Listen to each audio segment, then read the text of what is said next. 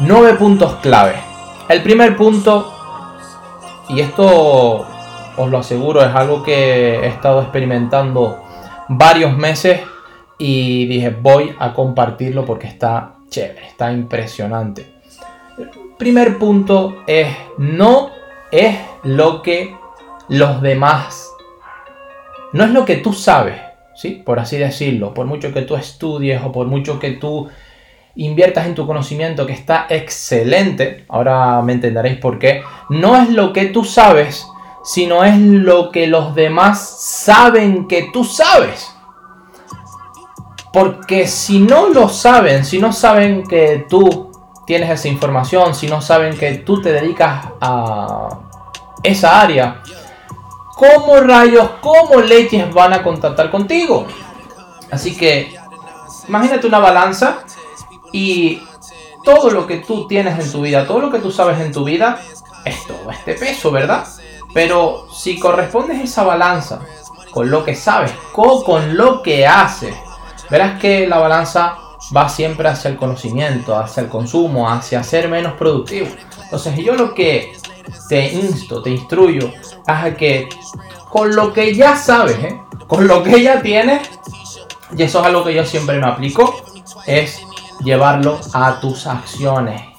Lo que tú sabes, lo que tú conoces, lo que tú has estudiado, lo que tú entiendes, toda esa información que tienes ya en ti, llevarlo a tus acciones. Esto es impresionante. Y muchas veces lo dejamos de lado porque siempre estamos en automático, siempre aprendiendo cosas nuevas y es importantísimo. Pero tenemos que dejar un espacio en el día para todo eso que sabemos.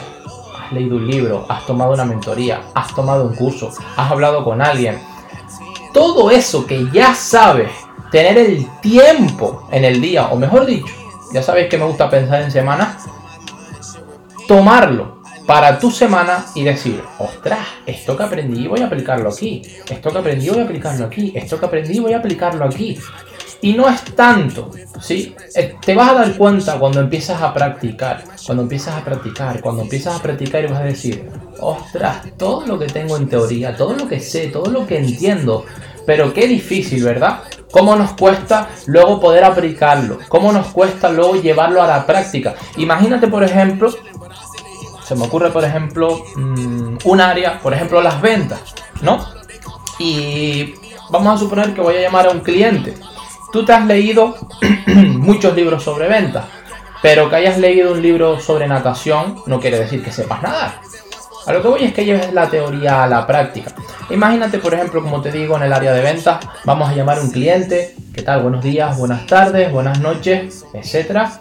Permítame presentarme, mi nombre es Valentín López y el objeto de la llamada, ¿sí? Es que en el código postal de su localidad hay cuatro o cinco viviendas que reúnen con las condiciones, etcétera, y sigues, ¿sí? Sigues haciendo esa llamada y sigues haciendo. Y cuando tú empiezas a llamar, os pongo un ejemplo, a llamar al cliente, a llamar al cliente, a llamar al cliente, a llamar al cliente, a llamar al cliente, vas tomando cierta, cierta expertise, cierta experiencia, cierta práctica. Y eso es lo que no te va a decir absolutamente nadie. No solamente tus acciones, es que tienes que practicar y practicar para tomar experiencia.